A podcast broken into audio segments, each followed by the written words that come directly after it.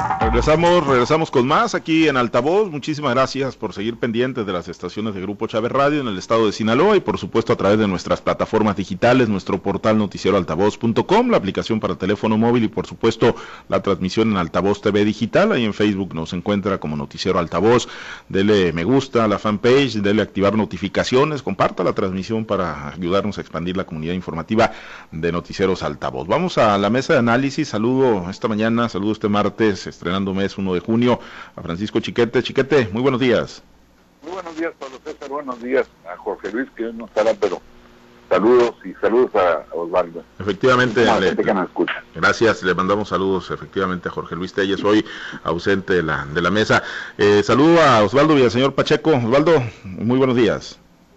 Muy buen día, Pablo César. Buenos días, Chiquete, y un abrazote a Jorge Luis. Gracias, gracias Osvaldo.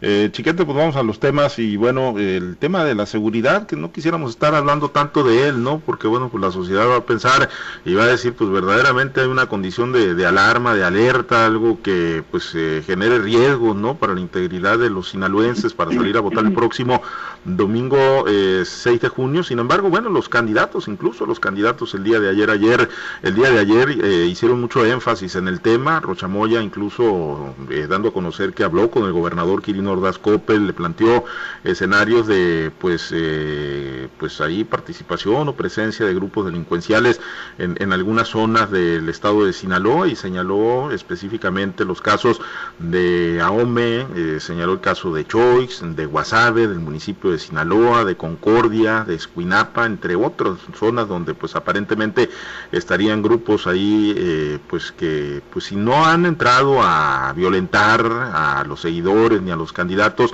pues ahí estarían con, con la presencia, por lo que hizo el llamado al gobernador, ya la atención que, el llamado fue al gobernador, aunque ahorita en una entrevista que nos concedía en este espacio hace unos minutos, Rochamoya decía, no, ahí tienen que ser las tres, los tres niveles de gobierno, chiquete, pues sí, ¿no? Tendrían que estar todas las fuerzas del orden, pues muy concentradas y en operativos ya muy claros y definidos para salvaguardar a los sinaloenses y a los candidatos en esta recta final. Afortunadamente no hemos tenido hechos eh, de violencia extrema como en otros estados, pero pues no los queremos y no los estamos invocando, ni mucho menos, pero bueno, pues a estas alturas todo puede ocurrir lamentablemente en medio de este proceso electoral, chiquete.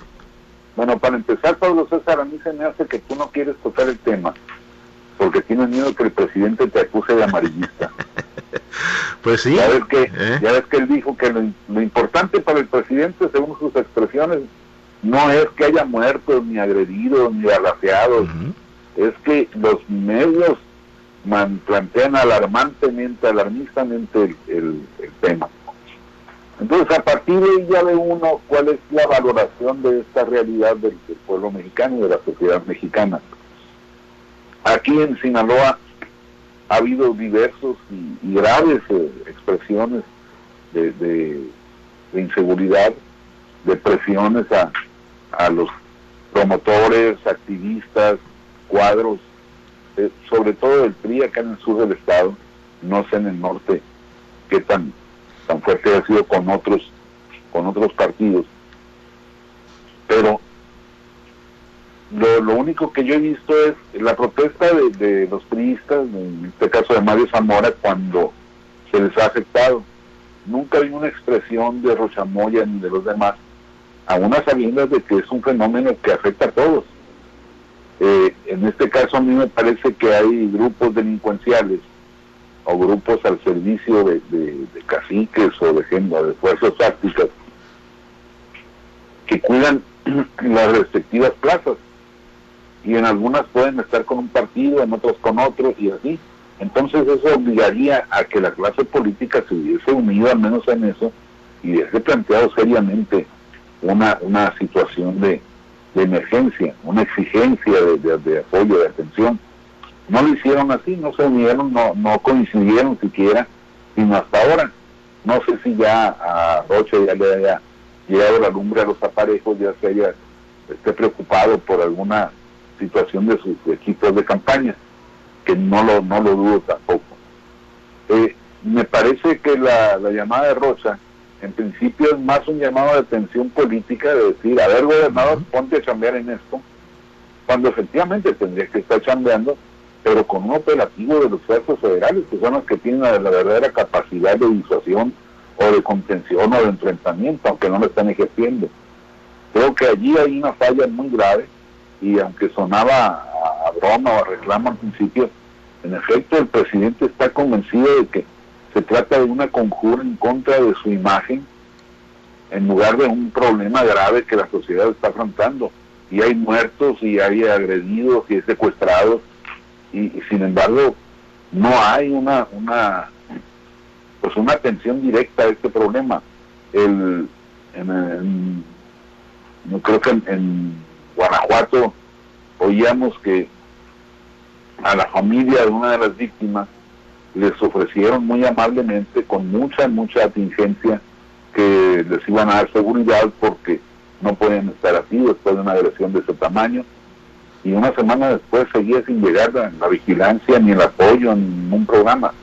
Entonces no puede ser que estén los candidatos, en, sobre todo en las zonas más calientes del país, pasando por estas circunstancias y que todavía haya que ir a hacer un trámite, ir a llenar las tres hojas, la rosa, la azul y la blanca, para que te puedas te, puedan mandar una patrulla o una, un guardaespaldas. Yo creo que el gobierno tendría que haberse puesto las pilas y haber convocado efectivamente a los estados y a los municipios para que se armaran operativos reales de vigilancia, de apoyo, de prospección, de investigación, de inteligencia para saber qué es lo que está pasando, porque aunque pues los simpatizantes del presidente se enojen, el país está cayendo en ese sentido. Hay muchos problemas que están lastimando al tejido social y es hora que no se produce una, una reacción real, específica, concreta. Yo creo que pasando esto de las elecciones, tendría que haber una revisión a fondo del problema de la seguridad y sus diversas implicaciones. El gran problema, Osvaldo, es que, digo, por lo menos yo aquí en el caso de Sinaloa, que son a quienes tenemos más cerca en cuanto a candidatos, ¿no? Pues yo no he escuchado ninguna propuesta de fondo, algún planteamiento importante para pues, resolver o tratar de entrar en la ruta de la solución a este gravísimo problema. Y claro, como lo dicen, es muy fácil, eh, pues obviamente para los candidatos desde lo local decir es un tema federal, y es un tema federal, indudablemente, ¿no? El de la delincuencia organizada, y si desde ahí no se articulan políticas públicas eh, importantes, importantes, eh, efectivas, que pues generan un combate real a la delincuencia organizada, pues poco o nada van a poder hacer los gobernadores o los municipios en su ámbito de competencia.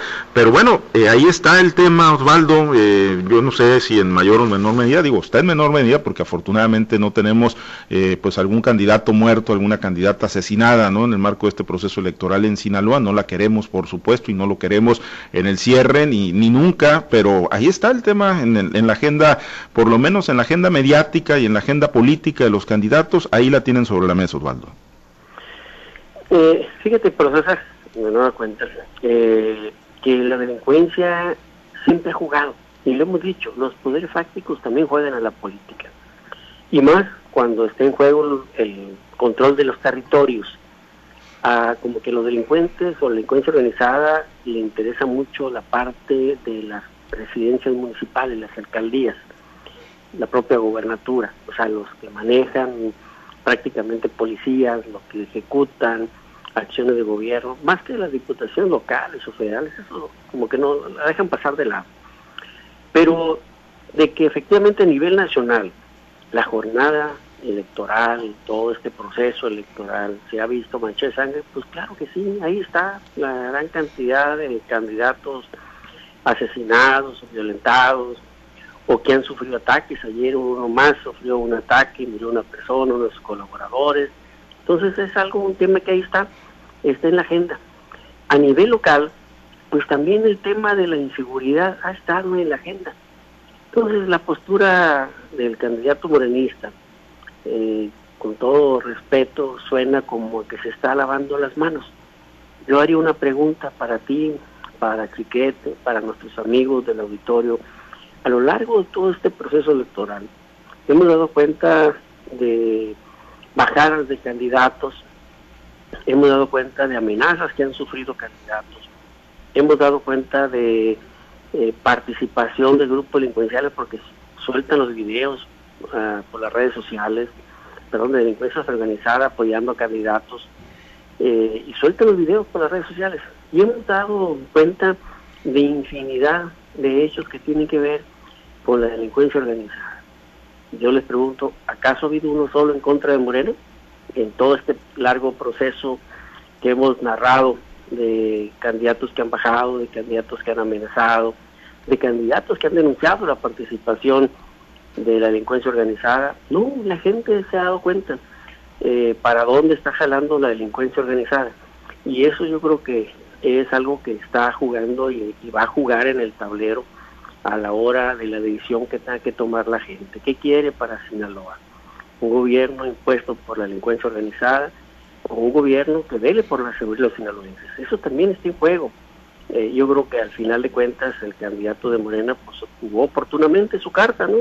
vamos a decir, ah, vamos a denunciar que están participando grupos delincuenciales, pero pues bueno, hay que ver por dónde están jugando esos grupos delincuenciales. Pues sí, sí, la realidad, pero de que están jugando, están jugando y, esperemos pues que, no jueguen tan rudo, ¿no? Como lamentablemente han estado jugando en otras, eh, en otras entidades, en otras plazas. Eh, chiquete, porque bueno, pues digo, todos aspiramos, ¿no? A tener eh, la libertad de poder salir a votar, ejercer nuestro derecho. Yo creo que es, chiquete, pues de las pocas cosas, ¿no? Que, que verdaderamente nos, nos quedan, ¿no? Como ciudadanos, ¿no? La intimidad de una mampara de poder tachar una boleta y colocarla en la urna todavía porque ya hemos visto cómo hay agresiones al, ente organizador de las elecciones, no de las agresiones a balazos, pero sí señalamientos, combate, amenazas de que los van a destruir al INE, y en fin, una serie de cosas que nos, nos tienen con la pues con la zozobra de qué puede ocurrir después de la elección. Incluso ya hubo señalamientos, hubo calendarios, eh, el la gente de Morena dice que si pierden las elecciones harán un eh, periodo extraordinario de sesiones para hacer las reformas y desaparecer a línea o modificarlo a su conveniencia. Y si ganan las elecciones, pues ya lo, harán con más tranquilidad, pero igualmente lo van a hacer. Entonces, eso, ese derecho que todavía tenemos de irnos a parar, pues también eso está en riesgo y, no es un problema de que puedan perder esta elección es un problema de concepción del poder que están ejerciendo. Y, bueno, volviendo con lo de la seguridad, estábamos oyendo pues que el presidente, a diferencia de, todos los demás, considera que son asuntos, las agresiones y asesinatos a candidatos, son asuntos de carácter local del fuero común. Cuando mataron a una de las candidatas, el presidente no salió a condenar el hecho, no salió a ofrecer garantías salió a lavarse las manos. Dijo, son asuntos del fuero común. Claro que nosotros podemos coadyuvar, pues ¿y qué esperan? Y desde entonces ha habido más asesinatos, ha habido más agresiones y no ha habido ninguna corrección en esa, en posición. Pues sí, sí, y es que en todas, ¿no? A todas va como víctima el presidente Andrés Manuel López Obrador, absolutamente eh, a todos los casos. Y bueno, ya a estas alturas, Osvaldo, cuando ha transitado prácticamente la, la mitad de su sexenio, el presidente pues se, le agotó la, minita de, oro de tener eh, pues ahí como puerto de, amarre a los gobiernos pasados o al de Felipe Calderón como pues el origen de lo que estamos viviendo en, nuestro país. Ya es lo que se está dando en este momento no nada más en medio de este proceso electoral sino en los últimos años eh, con cifras récords en cuanto a homicidios en, México agresiones secuestros y muchos otros delitos. Eh, ya eminentemente responsabilidad de quien hoy está gobernando Mira, yo creo que todavía hay mucha gente que justifica todo, todo lo que este gobierno debería ser responsable. De repente vemos, por ejemplo, eh, gente que dice, ah, es que si no hay medicinas en los hospitales es culpa de lo que dejaron los gobiernos del PRI del PAN, un desastre de país. Pero resulta que en ese desastre pues había medicamentos, no conocíamos lo que estamos viviendo, la situación que están padeciendo miles y miles de, mexicanos al día de hoy. Ayer un propio prominente miembro de la élite morenista, Gibran Ramírez, denunciaba en una cuenta de Twitter pues que su hermana acudió a parir a un, hospital del Iste y iba a ser una cesárea y no había eh, aditamentos o utensilios para practicar la cesárea. Ah, bueno, un, un, parto inducido, pero normal, pero no había para inducir el parto. Ah, bueno, necesario, pero tampoco había, elementos para eh, para hacer una cesárea. Entonces, de ese tamaño está el problema en los hospitales públicos. Eh, y lógicamente cuando te llega a ti, cuando te llega a la familia, te das cuenta de eso. Mientras, pues no, compras una narrativa, compras un discurso. Lo cierto es que la narrativa, el discurso, pues no te lleva nada, ni te deja ni un beneficio al final de cuentas. De repente al, trabajador le dices, es que la culpa de todos son los empresarios que oprimen al trabajador. Pues sí, pero el gobierno no les genera empleo, se los genera el empresario y el trabajador va a tener que decidir si apoya al empresario que le garantiza el sustento de tu familia o apoya un discurso de un gobierno que cuando pase la campaña política se va a olvidar el discurso y se va a olvidar también el trabajador. Pues entonces, sin embargo, hemos visto un México polarizado, enfrentado, que es lo que el presidente ha hecho. Eso es lo que ha hecho el presidente. Entonces yo creo que sí hay todavía quienes eh, no razonen todavía sobre un momento actual y que lo que está en juego es el momento actual y el futuro del país. Lo que pasó, bien o mal, ya pasó. Si hay que ajustar cuentas, tuercas y cuentas, pues es este gobierno quien debe hacerlo y tampoco lo ha hecho. Entonces, pues ¿para dónde nos hacemos? Bueno, pues el próximo domingo, pues todos los ciudadanos tendremos esa posibilidad, esperemos tener esa posibilidad, ¿no? Sin mayor contratiempo, de poder ir a las urnas, de poder ir a los eh, a las casillas a emitir el voto. ¿Por quién? Bueno, pues por el candidato, la candidata que mejor lo haya convencido, ¿no? Que haya hecho a su juicio los mejores planteamientos y las mejores propuestas.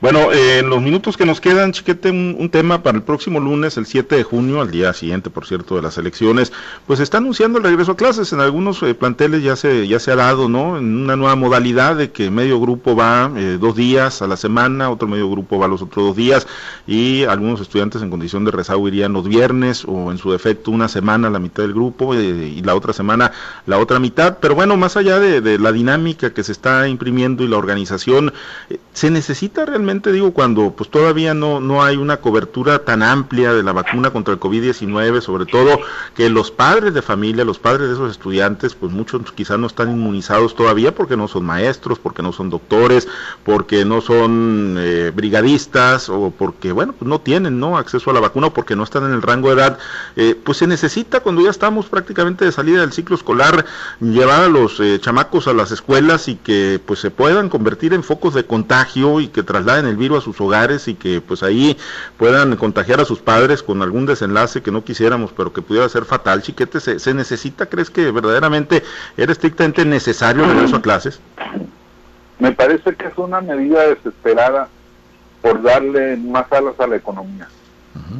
Como quiera, el hecho de que haya movimiento en las escuelas implica pues una mejora económica para los que venden en los alrededores, las tienditas, los fondas, los lugares donde se atiende toda esa necesidad.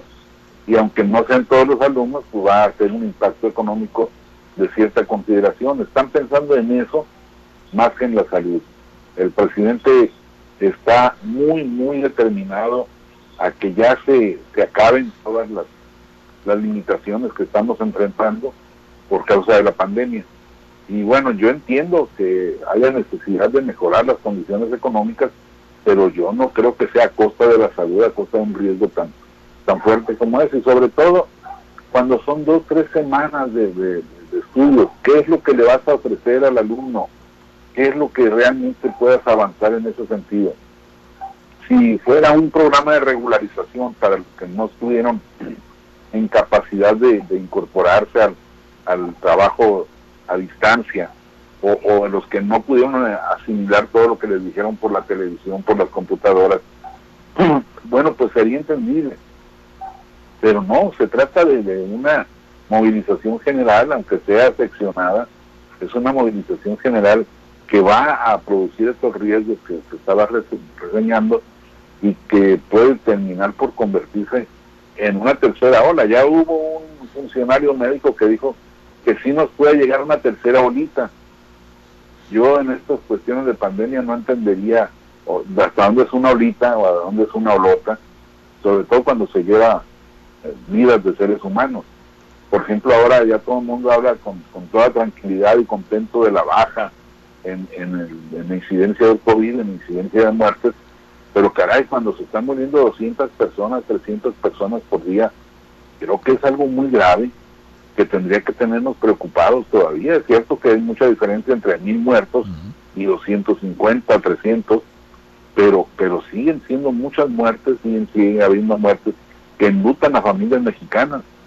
Y, y en lugar de atender esto, nos ponemos a ver si pues mandamos a los niños a la escuela dos o tres meses para que se desestresen no no no encuentro el sentido lógico de, esta medida. No, yo, yo comparto todas tus apreciaciones, no, no le encuentro la lógica tampoco, pero bueno, eh, hay zonas, Osvaldo, pues que están en ascenso en casos eh, de COVID, en casos activos, es el caso de Ahome, ahorita está en primer lugar este municipio, incluso por encima de Culiacán, con todo que Culiacán pues tiene mayor carga poblacional, Ahome está con 98 casos, casi pegándole a los 100, Culiacán está con 93 en estos momentos y Mazatlán está con 88, pero bueno, el tema del regreso a clases estrictamente necesario en aras nada más de, proteger la economía. Digo que yo entiendo que no es un asunto menor, Osvaldo, pero cuando todavía no hay una cobertura tan amplia en cuanto a la vacunación, vale, vale la pena que, se corre ese riesgo de que se vuelva a presentar una ola, de que se disparen los casos y que el COVID siga cobrando vidas en el estado de Sinaloa.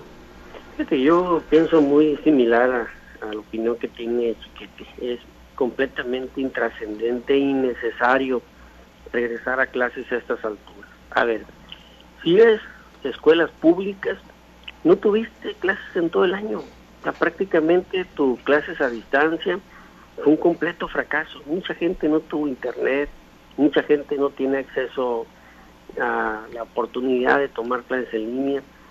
Y si estás alejado de la ciudad, pues menos, menos, porque pensar que a través de la televisión ibas a tener un curso escolar, un ciclo escolar en medio de la normalidad o apegado a la mitad de la normalidad, pues tampoco, hombre, fue un completo fracaso.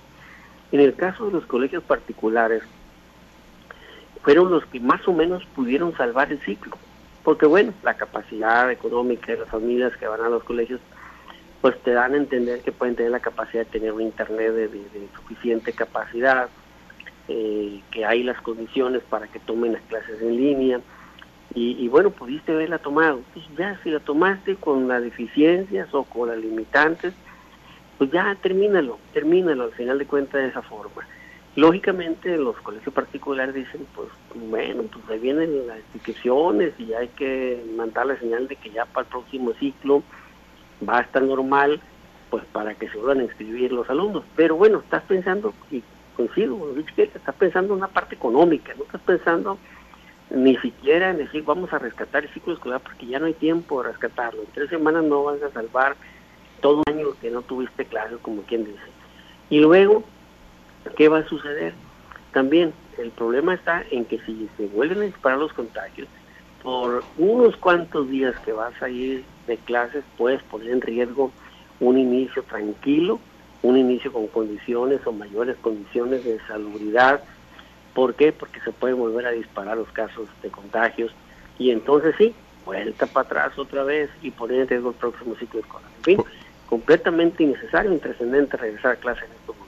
Pues sí, coincido totalmente, pero bueno, pues la decisión está tomada y aunque se ha dicho y se ha insistido que pues es opcional para los padres de familia, eh, en algunos planteles pues sí ya han estado pues eh, ahí ajustando, ¿no? A los padres para que pues lleven a sus hijos y se comprometan, ¿no? Y además firmen las cartas de responsivas, ¿no? Que todo también lo dejan en la cancha de la responsabilidad, o sea que si un maestro va contagiado porque la vacuna no le da inmunidad, le garantiza quizá que no se le va a complicar la enfermedad, pero no garantiza que no va a adquirir el virus y que no lo va a transmitir y que no se lo va a pasar a un niño y que ese niño no lo va a pasar a otro y ese virus no va a llegar a las casas. Entonces, pues además se firman cartas de responsivas, ¿no? Donde se deslindan de, cualquier responsabilidad las autoridades educativas. Bueno, nos vamos Osvaldo, muchas gracias, excelente día. Excelente día, habrá que estar pendiente. Saludos, chiquete. Saludos por los César, un abrazo a Jorge Luis. Gracias, eh, saludos a Jorge Luis. Mañana esperamos tenerlo aquí en la mesa. Chiquete, excelente día. Además, Pablo, de todo eso, el bueno, la, la, la SEP está condicionando, ¿eh? Si no aceptas, te van a hacer una serie de exámenes para ver si pues, pierdes el año o pasas de sí, Sí, sí, hay, un, hay una condicionante ahí que pues prácticamente los obliga, digo, pues imagínate el nivel de aprovechamiento, ya lo referí Osvaldo, pues ha sido muy bajo, quizá nulo en este ciclo, pues digo, pues cualquiera que le haga un examen de diagnóstico de este último ciclo escolar, pues le, va a ir muy mal, chiquete. Muy bien. Gracias. Saludos a todos. Excelente día, gracias eh, a los compañeros operadores en las diferentes plazas de Grupo Chávez Radio. Muchas gracias a Alberto Armenta en su apoyo por la, para la producción y transmisión de Altavoz TV Digital. Nos despedimos, soy Pablo César Espinosa, le deseo a usted que tenga un excelente y muy productivo día.